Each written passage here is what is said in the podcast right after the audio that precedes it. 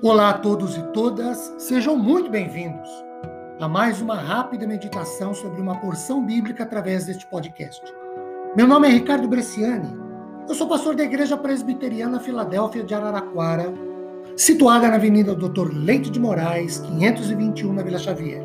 É um grande prazer levar a todos vocês mais uma porção da palavra de Deus. Hoje, Colossenses 3, verso 9, que diz assim: Não mintam uns aos outros uma vez que vocês se despiram da velha natureza com as suas práticas.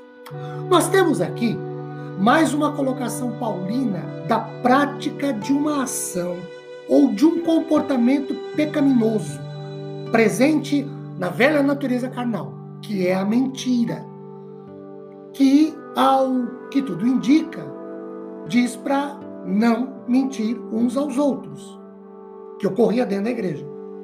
Não mentir é a mesma colocação feita em Efésios 5, 24, 25, por exemplo, quando diz: Por isso, deixando a mentira, que cada um fale a verdade com o seu próximo, porque somos membros do mesmo corpo.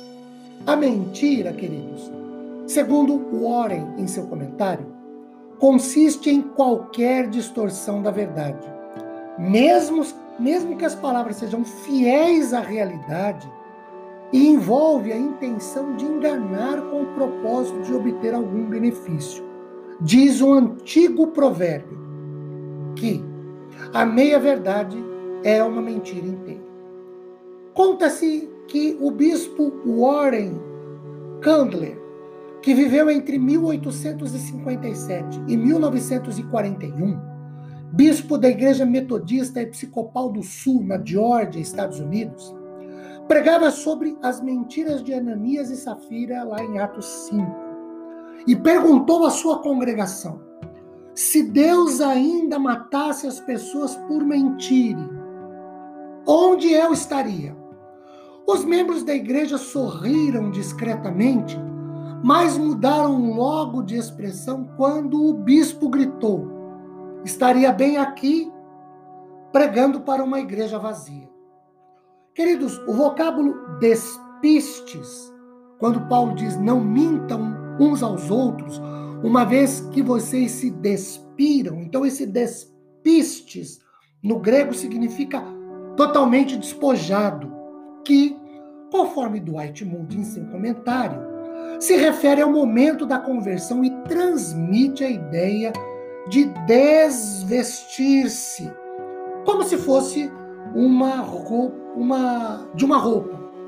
Essa mesma palavra despistes, segundo Tillman, é o mesmo que o totalmente renunciado, mais ou menos o mesmo que Paulo fala em Efésios 4, 22.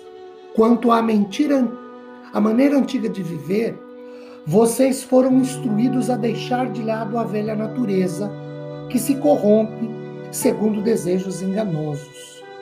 O emprego do vocábulo velha, no texto de Colossenses 3:9, fala de toda a personalidade de uma pessoa governada pelo pecado, ou aponta para uma pessoa que pertence à velha natureza pecadora adâmica.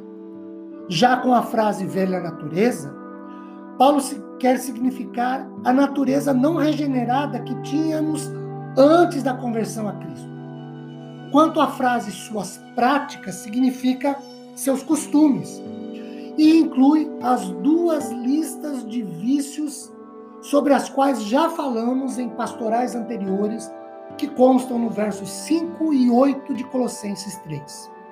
Uma vez que os salvos foram despojados de tudo na morte de Cristo, suas práticas aqui têm a ver com a falsa conversa ou outros hábitos repugnantes já mencionados nos versículos 5 e 8 de Colossenses 3. Não mintamos, porque temos uma nova vida com Cristo e nos despojamos da velha e antiga vida pecaminosa. Que Deus nos ilumine, nos direcione à sua vontade, depois de meditarmos sobre esse trecho de sua santa e poderosa palavra. Amém.